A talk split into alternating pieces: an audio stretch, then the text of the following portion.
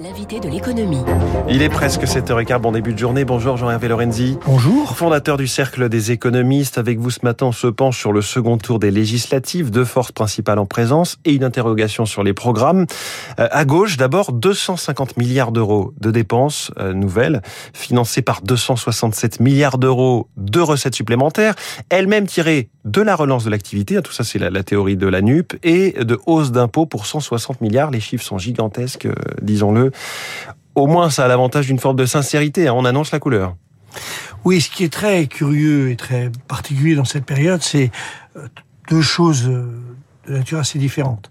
La première, c'est que personne n'a de vision précise, et c'est normal, de ce qui peut se passer dans les six mois qui viennent. Donc, a fortiori, dans les quatre ans ou cinq ans qui, qui viennent, personne ne peut déterminer ce que sera la trajectoire de l'économie mondiale. Oui. Euh, on l'a dit tout à l'heure, euh, Vidal l'a indiqué, il y a quand même un, en fait une espèce de volonté curieuse, à mon avis un peu dangereuse, d'imaginer qu'il peut y avoir une récession mondiale, d'autant plus que l'inflation est une inflation qui n'est pas monétaire, enfin qui n'est pas principalement monétaire, elle est liée à des phénomènes de tension sur des marchés Mmh. réels. C'est tout le problème de nos banquiers centraux aujourd'hui qui agissent mais qui n'ont pas forcément je le, veux dire, les, qui ne résout pas résoudre le problème. Ce qui résoudra le problème, c'est que les chaînes de valeur partout redémarrent, que l'on ait pour les automobiles euh, de l'électronique, oui. et les semi-conducteurs, que l'on ait des, du blé et du maïs, que l'on ait du pétrole et du gaz, et que l'on soit capable de- d'entamer, euh, euh, j'allais dire, des évolutions en matière énergétique. Donc, c'est ça le sujet. Le sujet, donc, on est confronté à une, à la fois une incertitude absolue et peut-être une sorte d'erreur d'analyse. Pas du côté de la Banque Centrale Européenne, qui gère, à mon avis, de manière assez astucieuse. Mais à mon avis, Jérôme Powell est, est dans une vision qui n'est pas exacte. C'est pas en tapant euh, avec des taux d'intérêt qu'il va résoudre le problème de, de l'inflation. Ça, c'est le premier sujet. Le deuxième, c'est que euh, la campagne présidentielle était d'une certaine manière une de mauvaise augure. C'est qu'il n'y a pas eu de débat économique. Euh, on a euh, en réalité On a vaguement discuté de l'âge de la retraite. ah non, mais alors, attendez. Deux remarques là-dessus.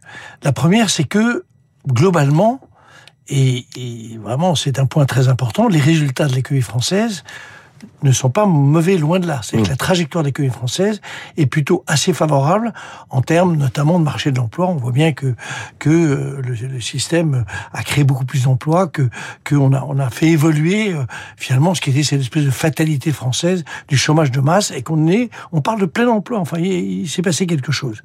Et puis euh, par rapport à ça, euh, il y a eu cette espèce de, de, de position curieuse sur la, les réformes des retraites.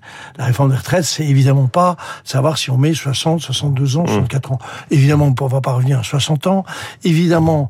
Euh, Ce qui est dans le programme de la NUP. Hein. oui. Pour ceux qui ont en 40 train années de Oui, pour ceux voilà. qui l'auraient oublié. Euh, évidemment, euh, cette affaire de 64 ans est déjà contenue dans le, ce qu'avait proposé Marisol Touraine. Oui. Et il y a eu des tas de réformes de, de retraite, quatre précisément depuis 20 ans, qui ont en réalité été très efficaces. Le seul et unique sujet, c'est la quantité de travail des, que fournissent les gens à partir de 55 ans. Mm. Il y a une très grande partie des gens, presque la moitié, qui est au chômage. C'est ça le sujet. Et Certains disent que si on pousse l'âge de la retraite plus tard, ça pousse aussi l'âge effectif de, de, de taux de, enfin, de maintien dans l'emploi, de ce qu'on appelle les seniors, qui sont Oui, effectivement les gens de plus mais de 50 ans. vous hein. voyez bien que si vous avez un senior de 63 ans, mais qui est au chômage, vous payez le chômage. La société paye Mmh. le chômage entre nous, et à mon avis, elle le paye plus que la retraite. Donc, euh, c'est... c'est ce Non, mais il y, a une forme de dé- il y aurait une forme de décalage, c'est-à-dire qu'on n'arriverait pas au, au taux légal, à l'âge légal, mais il y aurait quand même un décalage progressif Oui, mais parce que la réforme serait Mais passée. vous allez voir à quel point, euh, le- à mon avis, le, le problème est bien celui de, du travail, Oui. mais pas posé dans les termes d'un chiffre magique. Hum. Le problème du travail, c'est de faire que 56% simplement des, euh, des femmes et des hommes à partir de 55 ans sont au travail. Oui. 50, 56%. Donc, près de la moitié sont au chômage. Et donc, le seul objet, et ça, c'est une, une vraie révolution systémique dans notre pays, c'est de faire que on ait, en réalité, euh, une vision beaucoup plus positive du travail des, des, des seniors, et qu'au lieu d'avoir Oui. 56%, on en est 70%, et votre problème de retraite est a trois avantages. Le premier problème, c'est que ça crée de la richesse, Donc c'est ça comme le, le, le, le fond de l'affaire. Le deuxième, c'est que vous n'avez pas des millions de personnes dans la rue, ce qui quand même est le petit risque qu'il faut faire, auquel il faut faire attention pour les mois qui viennent. Et puis le troisième sujet, c'est que en, en réalité, le, l'équilibre des de système de retraite se fait, mais il se fait sur la base de quantité de travail plus importante. Alors quand on voit ce, ce j'y reviens, ce programme de l'Union de la gauche là, avec cette idée d'une relance euh, qui, qui financerait toutes ces dépenses nouvelles, est-ce qu'une relance en pleine inflation n'est pas là, une, idée que assez euh, discutable, on va dire. Oui, elle est très discutable. La réalité, c'est que euh, vous avez un programme qui date, c'est-à-dire qui ne s'inscrit pas dans la réalité d'aujourd'hui, c'est-à-dire. Il est beaucoup dans la réaction. Quand je regardais euh, cette nuit, j'ai regardé un petit peu toute la liste des, des, des, des mesures. Euh, c'est ce que ce soit la retraite à 60 ans, que ce soit euh, le passage à, à beaucoup de choses sont, sont, des retours en arrière. Finalement, on détricote euh, 15 années de, de, de réformes. Oui. C'est pas illogique que des gens défendent une position. Oui. Moi, je veux dire, j'ai beaucoup de respect pour les positions des uns et des autres. C'est pas ma position, mais euh, c'est la leur. Euh, et en plus, euh, il y a les programmes et puis il y a la réalité. Et de l'autre côté, il n'y a pas de programme. Et euh, je rappelle juste qu'à part la, la, deux choses importantes, la réforme des retraites, oui. dont j'ai dit tout le l'idée que je me faisais de cette espèce de vision, à mon avis, euh, très un peu symbolique, on va dire. Enfin, symbolique, oui. c'est pas, c'est pas, c'est pas un vrai sujet. Et puis un point important, c'est celui du plein emploi. C'est oui. on prononce ces mots-là.